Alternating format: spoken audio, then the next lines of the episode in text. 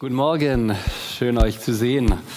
Ja, das ist schon krass, was wir da gesungen haben, gell? Ähm, du bist das Leben, du bist die Liebe, du bist der, der ähm, aus der Tiefe zogst du mich ans Licht.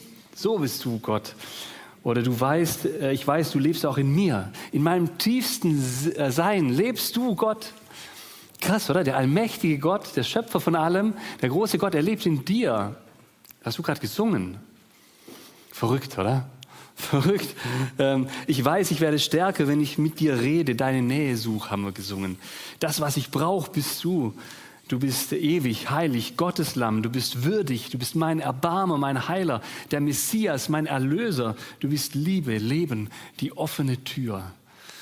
Krass. Ne? Und im Lied davor, äh, du bist genug. In dir habe ich alles, was ich brauche. Verrückt. Weißt du, wenn wir so weiter singen, dann denken die Leute noch, wir würden das genießen, in Gottes Gegenwart zu sein. Wo kommen wir denn da hin?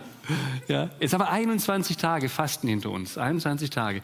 Und die meisten Menschen und äh, vielleicht ein oder andere hier drin auch, die denken, boah, das ist ja schwierig. Ne? Fasten, das ist was Trauriges, eine, eine, krasse Angelegenheit. Da muss man sich irgendwie am Riemen reißen und dann muss man sich selbst kasteien in irgendeiner Form, dass man auf was verzichtet.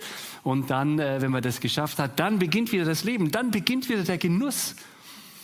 Und man könnte ja auch denken, na, deswegen macht der Timo das als letztes Thema in der Predigtreihe nach dem Fasten, weil jetzt war das Leiden vorbei und jetzt beginnt der Genuss. Und dann kommt der Benjamin am Anfang und leitet irgendwie die Moderation so ein, dass er sagt, er könnte eigentlich noch weitermachen. Eigentlich hat es ihm gut getan. Ja. In der Gegenwart Gottes genießen, geht das? Ist Gott einer, den wir genießen können? Ich meine, das stimmt schon, ne? wenn man gefastet hat und dann aus der Fastenzeit rauskommt und Dinge wieder darf, die man nicht durfte, dann, dann weiß man was, dann spürt man was von dem Genuss. Wenn du 21 Tage zum Beispiel Schokolade gefastet hast und dann, dann nimmst du wieder ein Schokoladestück in den Mund nach den 21 Tagen, das ist besser, als das jemals zuvor war, weil, weil das so gut ist. Äh, das ist richtig gut für die Geschmacksnerven. Oder wenn du ganz gefastet hast, das Essen ganz gefastet hast und dann ähm, dann isst du wieder was und du kaust was und dann schmeckst du wieder die Vielfalt, ähm, ja, dessen, was du eben da isst. Dann ist das nochmal ein ganz neues Gefühl, ein ganz, ein ganz neuer Genuss. Aber auch wenn du nicht am Fasten teilgenommen hast, dann besteht die Frage ja auch, ist der, ist der Glaube, ist das tendenziell ein Opfer? Etwas, was wir leisten müssen? was, wo wir halt ähm, machen, weil wir wissen, es ist irgendwie richtig und dann nehmen wir das halt auf uns und es ist schwer und es ist der schmale Weg und oder ist das, ist das was Schönes? Ist das ein Genuss? Ich will euch heute Morgen zwei Gedanken zum Thema Genuss weitergeben. Der erste Gedanke ist der, wir sind Genusswesen. So sind wir geschaffen worden, schon im Paradies. Ne? In den ersten drei Kapiteln, da lesen wir das, wie Gott die Welt macht und die Schöpfung macht, wunderschön in einer großen Vielfalt. Und da setzt er den Menschen hinein und alles war gut und der Mensch war sehr gut. Und dann gibt er dem Menschen einen Partner und beide ergänzen sich. Ähm, und, und leben ein Leben in Gemeinschaft, auch in Gemeinschaft mit Gott. Und es gibt da kein Leid und es gibt da keine Traurigkeit und es gibt da keine Krankheit und es ist alles gut. Und sie genießen das Leben und Gott sagt, genießt das, was ich euch gemacht habe. Benennt die Pflanzen, die Tiere und äh, pflegt den Garten und genießt alles. Genießt alle Früchte. Wunderbar, ganz viele verschiedene Geschmacksrichtungen werdet ihr kennenlernen. Genießt das alles, genießt das. Und dann ist das natürlich... Ähm, nur eine kurze Zeit so gewesen. Oder ich weiß nicht wie lange, weiß niemand. Aber eine gewisse Zeit war das. Und irgendwann ähm, hat der Mensch sich dagegen entschieden, den Genuss von, mit, mit Gott zusammen zu verknüpfen, sondern er sagte, ich will es allein genießen. Ich will für mich selber genießen. Ich nehme die Frucht, von der Gott verboten hat, mir zu nehmen, ähm, als Zeichen dafür. Ich will nicht mehr mein, mein, mein Genuss und meine Kraft und meinen Frieden und meine Freude und mein Glück von Gott, sondern ich will es mir selber erarbeiten. Und dann passiert es. Ne? Wir wissen das heute, dass das Leben nicht immer ein Genuss ist, dass Leben auch hart sein kann, Mühsal sein kann, dass wir krank werden, dass wir ähm, verzweifeln, dass Beziehungen kaputt gehen, dass wir Schmerzen erleiden müssen und so weiter, die, den ganzen Kram. Und die, die, der Genuss wurde so in gewisser Weise auch pervertiert. Das, was, was vorher im Paradies absolut heilig, absolut schön, absolut rein war, das wurde nach dem Sündenfall unrein. Und wir genießen manchmal auf Kosten von anderen. Wir genießen um des Genießens willen. Und wir können irgendwie den Mund gar nicht mehr voll kriegen. Und äh, die Welt um uns herum, die, der es nicht so gut geht, die ist uns manchmal egal. Hauptsache, wir können genießen. Wir vergessen den, den Rhythmus des Genusses, dass ähm, wahre Genuss nicht immer nur kommt, wenn wir alles nehmen, was wir ähm, kriegen können, sondern wenn wir auch mal zurückgeben, ja wie beim Atmen. Dass ich, wenn ich einatme, Dinge in mir aufnehme, das Leben genieße, aber dann sehe ich beim Einatmen auch, dass es anderen Menschen nicht so gut geht, dass wir in einer gefallenen Schöpfung leben, dass Menschen uns brauchen. Und wenn wir nicht anfangen, wieder auszuatmen, etwas weiterzugeben, Opfer zu bringen anderen Menschen und uns selber, äh, anderen Menschen und auch ähm, äh, gut zu tun und, und die Beziehung zu Gott wieder zu suchen, dann ersticken wir. Und andersrum auch, wenn wir, wenn wir nur ausatmen, immer nur geben, vielleicht weil wir ein schlechtes Gewissen haben, vielleicht weil irgend so Gesetzlichkeit hinter uns steht, die sagt, hey, du musst doch, du musst doch dienen, du bist doch nichts wert, du musst dir dein Heil verdienen, du musst dir verdienen, dass andere Menschen dich mögen. Und ähm, du musst tun. Und wir kommen in so einen Retterkomplex und wir atmen aus und geben und geben und geben und vergessen den Genuss auch das geht nicht gut. Auch dann stirbt der Glaube. Ein gesunder Glaube, ein gesundes Leben besteht aus diesem Einatmen des Genusses, dessen, was Gott mir geschenkt hat, und dem Ausatmen, indem ich mich aufopfere für andere Menschen und einen Unterschied mache in dieser Welt. Genuss. Also von Anfang an ist dieser Genuss da, ist für uns Menschen auch da und selbst nach der Schöpfung ist, sind diese Genussmomente doch wichtig, weil wir für Gott auf Gott hingeschaffen sind, der selber der Genießer ist und der Genuss geschaffen hat.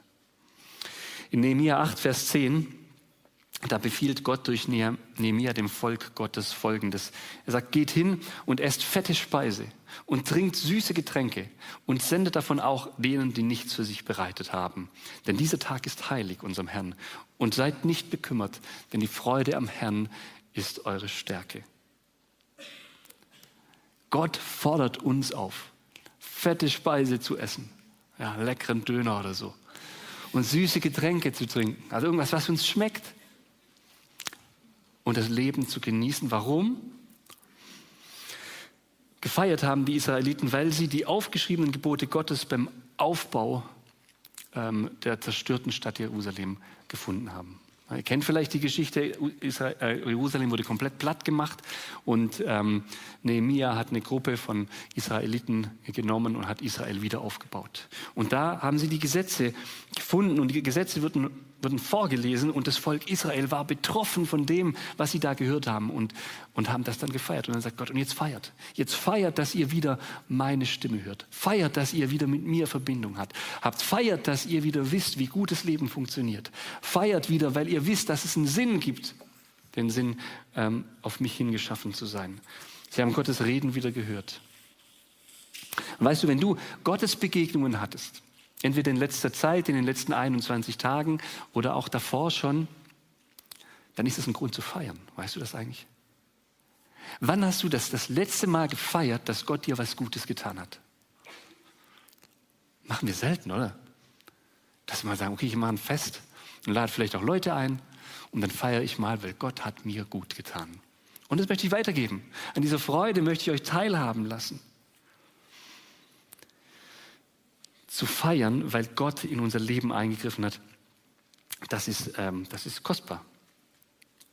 Ein Blick in die Kirchengeschichte zeigt uns aber, dass die Kirchen da manchmal auch nicht so gut war. Ja, wenn, wenn du jetzt ähm, sagst, hey Timo, lass mal deiner Fantasie freier Lauf, wie das wohl gewesen wäre in der Kirchengeschichte, wenn ähm, verschiedene, äh, in, in, in, verschiedenen Entwicklungsstadien der Kirche äh, man einen Gesetzestext von Gott gefunden hätte, ja, der einem sagt, wie man leben soll.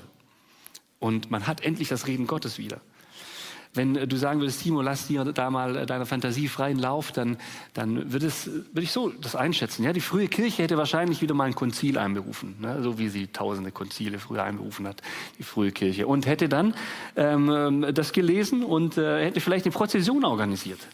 Die Mönche im Mittelalter, die hätten vermutlich erstmal eine Runde ähm, darüber meditiert und es dann einfach schön abgeschrieben, ne, wie die das immer gemacht haben und irgendwo schön in ihre Archive angeordnet. Und die Protestanten, die hätten bei so einem Gesetzestext vielleicht gesagt, ist es nicht alles viel zu gesetzlich, das können wir ja nicht mehr einhalten. Und die Freikirchen, die hätten Angst gehabt, dass man, wenn man da so eine Feier macht und ein Fest macht, weil man diese Sachen gefunden hat, dass sich das irgendwie ähm, institutionalisiert. Ja, was ist denn, wenn man das Fest dann irgendwann nur noch feiert, weil es halt Tradition ist? Das geht gar nicht. Da wollen wir Freikirchen noch ausbrechen. Und die liberalen Theologen des 19. und 20. Jahrhunderts, die hätten erst mal gefragt, ja, woher kommt denn die Schrift? Und äh, wer hat die denn geschrieben? Und da ist doch viel zu viel Übermenschliches dabei, das kann doch gar nicht sein. Und, und wo, wo deckt sich das mit dem Usus der, der Ethiker heute? Ja, wie, wie Ethiker sagen, dass wir heute leben sollen. Und wenn das nicht zusammenpasst und wenn das nicht irgendwie unter dem Deckmantel der, ähm, äh, des Wohlfühlens äh, passiert, dann kann es nicht wahr sein. Oder diese Teile können zumindest nicht wahr sein und so weiter. Ne? Man kann da noch weiter fantasieren, was da passieren würde. Aber die Frage, die ich dir äh, stellen will, ist, wie reagierst du darauf? Wie reagierst du auf das Reden Gottes, wenn dir Gott in der Fastenzeit bewusst, was bewusst gemacht hat? Entweder ein Zuspruch, dass er dich liebt, ein Zuspruch, dass er da ist, oder vielleicht auch eine Ermahnung. Vielleicht auch mal was, wo du denkst, oh, da sollte ich mich vielleicht ändern. Gott macht hier im Nehemiah-Buch ein Fest und sagt, guck mal, ihr habt jetzt das Gesetz bekommen, feiert das. Ich rede zu euch. Und das ist doch eines Festes würdig, oder? Es gibt, gab im Alten Testament, wurde echt extrem viel gefeiert. Wenn man das mal das durchliest, was da in den Geboten, ähm, in, in, den Büchern Mose und später dann auch noch äh, alles für Feiern implementiert wurden. Ja, es gab ähm, sieben große Feste, die ganz fest angeordnet waren, die, die jeder feierte. Manche gingen mehrere Tage lang. Äh, Rosh Hashanah war das eine Fest, das ist das Neujahrsfest. Yom Kippur, der Versöhnungstag. Sukkot, das Laubhüttenfest. Purim, das Fest der Lose. Passachfeste, das Fest der Überschreitung, also damals die Überschreitung des Schilfmeers ähm, hat man da gefeiert, Shavuot, das Wochenfest. Und, und all diese Feste hatten auch eine geistliche Bedeutung, wo Gott irgendwie mal geredet hat zu den Israeliten. Und äh, da konnten die Israeliten das dann spüren und schmecken und sehen, dass Gott es gut mit ihnen meint. Und zusätzlich gab es Feiern zur Hochzeit, zur Beschneidung, zur Ernte, zum Dank an Gott als dem Herrn und Erhalter. Es gab äh, Pilger- und Opferfeste und natürlich gab es das wöchentliche Sabbatfest. Ausruhen, auf Gott besinnen ähm, Ruhe feiern, Gott feiern, was wir auch heute machen, am Sonntag. Also ganz viele Feste. Jesus, der fand das auch wichtig. Ne? Das erste Wunder, und ich habe mich schon oft gefragt, warum gerade das das erste Wunder war. Das erste Wunder, das er gemacht hat, ist, er war auf einer Hochzeit und dann verwandelt er Wasser in Wein. Und nicht nur in irgendwie so einen billigen Fusel, sondern in so guten Wein, dass die Hochzeitsgäste sagen, der ist viel besser als der erste.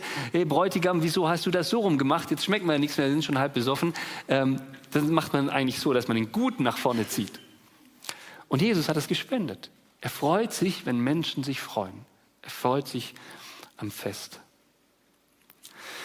Dann sehen wir, dass Jesus selber auch äh, diese jüdischen Feste mitgefeiert hat und er setzte selber das Abendmahl ein. Wir haben es ja gerade gefeiert dieses Fest, dieses Versöhnungsfest, wo wir das feiern, dass Jesus für unsere Schuld gestorben ist, dass wir frei sind. Wir dürfen das genießen. Wir dürfen das feiern. Und die Gemeinde nach Jesus, die feierte nicht nur das Abendmahl, sondern auch sogenannte Liebesmale. Und, oder die, äh, sie feierte die Rückkehr von Petrus aus dem Gefängnis oder die Aussendung von Paulus ähm, in, in, in die nächste Stadt.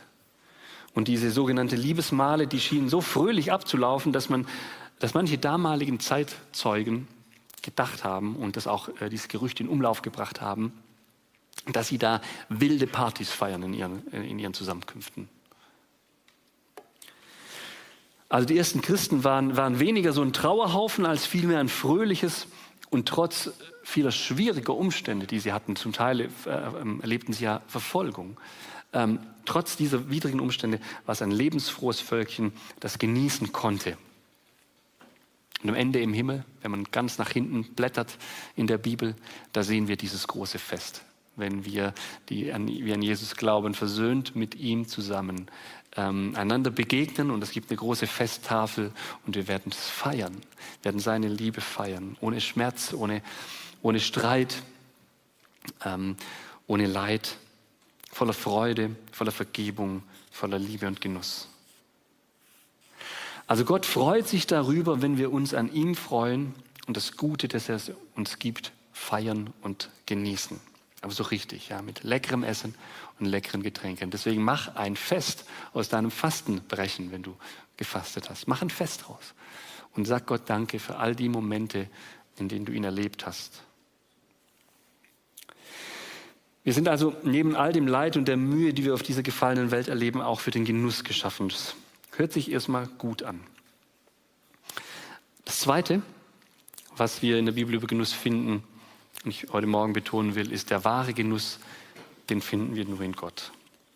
Der Gründer des Gebetshauses in Augsburg, ja, Johannes Hartl, ein ziemlich bekannter Name inzwischen, der schrieb mal vor vielen Jahren, ich glaube 12, 15 Jahren oder so, habe ich das gesehen auf Facebook, folgendes, ich habe mir das dann ausgedruckt und hing jahrelang im Büro und äh, dann habe ich es mir später abgespeichert am Computer und habe das jetzt immer noch, weil es ein sehr motivierender Text ist, finde ich. Er schreibt da, meine Hauptmotivation, gestehe ich es ruhig, für mein Gebetsleben ist wirklich nicht das Gefühl der Verpflichtung, sondern schlichtweg der Genuss.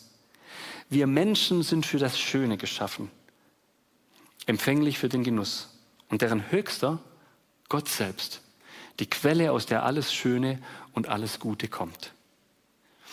Ich, äh, so schreibt Johannes Hartl weiter, ich wähle für heute einen Tag, an dem ich Gott genieße, an dem mein Herz lebendig und frisch ist, in dem ich Hoffnung, Tiefe, Sinn und Schönheit spüre. Und deshalb einen Tag, an dem ich sage, lehre mich Herr, deinen Wege zu gehen in jedem Augenblick. Beten, zu fasten, die Nähe Gottes zu suchen, ist eben nicht nur so eine leidige Pflichterfüllung oder ein Werk, das wir machen müssen, weil wir denken, wir werden dadurch besser, sondern es ist ein Genuss. Es ist ein Genuss. Auch die Psalmschreiber wissen das. Im Psalm 42, Vers 2 lesen wir, ich habe ein paar Sachen habe ich hier, stehen hier an der Wand, ähm, aber ich lese noch ein bisschen mehr vor. Wie der Hirsch nach frischem Wasser lechzt, so lechzt meine Seele nach dir, o oh Gott. Meine Seele dürstet nach Gott, ja nach dem lebendigen Gott. Wann endlich werde ich wieder zum Heiligtum kommen und dort vor Gottes Angesicht stehen? da will jemand unbedingt in die Nähe Gottes, unbedingt. Er genießt es, er sehnt sich danach. Oder Psalm 63, Gott, du bist mein Gott, den ich suche. Es dürstet meine Seele nach dir, mein Leib verlangt nach dir aus trockenem, dürrem Land, wo kein Wasser ist. Denn deine Güte ist besser als Leben. Meine Lippen preisen dich so will ich dich loben mein Leben lang und meine Hände in deinem Namen aufheben. Das ist meines Herzens Freude und Wonne, wenn ich dich mit fröhlichem Munde loben kann. Wow, was für eine Sicht von Gottes Begegnung, von Gebet, von ähm, Ausstrecken nach Gott. Der höchste Genuss des Menschen ist die Nähe Gottes. Das größte Leiden ist das Getrenntsein von ihm. Warum? Weil er unser Ursprung ist. Weil wir auf ihn hingeschaffen sind. Weil er unser Papa ist. Jesus, das spricht das bekannteste Gebet, ähm, das Vaterunser. Und spricht Gott als Vater an, als Papa. Ich habe so ein, so, ein, so ein Gedicht gefunden, das das, finde ich, gut beschreibt, so diese, Gottes, diese Art von Gottes Begegnung. Der Vater sitzt am Schreibtisch und liest beim Lampenschein. Sacht öffnet sich die Türe. Der Jüngste schlüpft, äh, schlüpft herein. Schwer fällt ihm sonst das Schweigen. Jetzt sitzt der kleine Mann still neben seinem Vater und schaut ihn staunend an. Was will mein kleiner Junge? Warum kamst du herein? Die Kinderaugen glänzen. Ich will beim Vater sein. O Kind, wie sehr beschämst du mich, da ich den Vater kenne. Wie viele Wünsche habe ich, die ich ihm täglich nenne. Wann bin ich je zu stiller Stund vor seinen Thron getreten, nichts wünschend, nur bei ihm zu sein, ihn dankbar anzubeten. Das hat mich bewegt, dieses Gedicht, weil es genau das beschreibt. Unsere Beziehung zu Gott, die wir manchmal verloren haben und die wir auch, wenn wir Christen sind und manchmal gerade, weil wir Christen sind und den christlichen Laden irgendwie kennengelernt haben und Enttäuschung erlebt haben, aber die Art der Beziehung, die wir nicht mehr leben, die wir nicht mehr suchen, nach der wir uns nicht mehr ausstrecken, wie ein Kind, ein kleines Kind, kein pubertierendes Kind, kleines Kind, zum Vater. Gegenwart Gottes genießen zu dürfen, ist ein Vorrecht, ist ein Genuss, ein, ein übernatürliches Geschehen. Das ist ein Wunder. Ein Wunder, dass wir das machen dürfen. Es ist das Treten in eine andere Dimension. Es ist eine Kommunikation mit dem unsichtbaren Gott, dem Allmächtigen, dem Heiligen, dem eigentlich Unerreichbaren und doch sich erreichbar gemacht habenden Gott, dem Himmlischen. Das ist ein mega Vorrecht. Das ist eine Ehre, eine Chance. Etwas, das du dir auf keinen Fall entgehen lassen solltest, diese Nähe Gottes zu suchen. Koste es, was es wolle. Lasst uns deshalb am Ende unserer Fastenzeit nicht so weitermachen wie vorher. Lasst uns weiter Gottes Nähe suchen. Und ich stelle uns deshalb folgende, ja, ich finde, sehr, sehr, sehr, sehr wichtige Frage. Was möchtest du von der Fastenzeit beibehalten? Oder wenn du nicht gefastet hast, was möchtest du neu in den Alltag implementieren, um Gott genießen zu können? Und ich habe beides mal so konkret dazu geschrieben, weil das so wichtig ist. Wenn wir nur sagen, ja, ich will ein bisschen mehr stille Zeit machen und so, dann kann ich dir, äh, ohne dass ich ein großer Prophet bin, prophezeien, dass du in 21 Tagen wieder da bist, wo du vorher warst. Aber mach es konkret. Wie oft genau willst du Gottes Nähe suchen? Wann? Zu welcher Uhrzeit? Was willst du stattdessen lassen?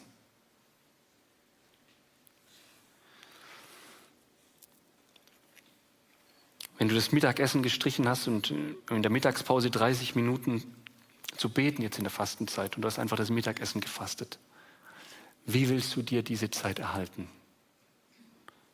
Du musst nicht unbedingt mehr fasten, aber wie, wie schaffst du das, dass du diese 30 Minuten trotzdem hast in der Mittagspause.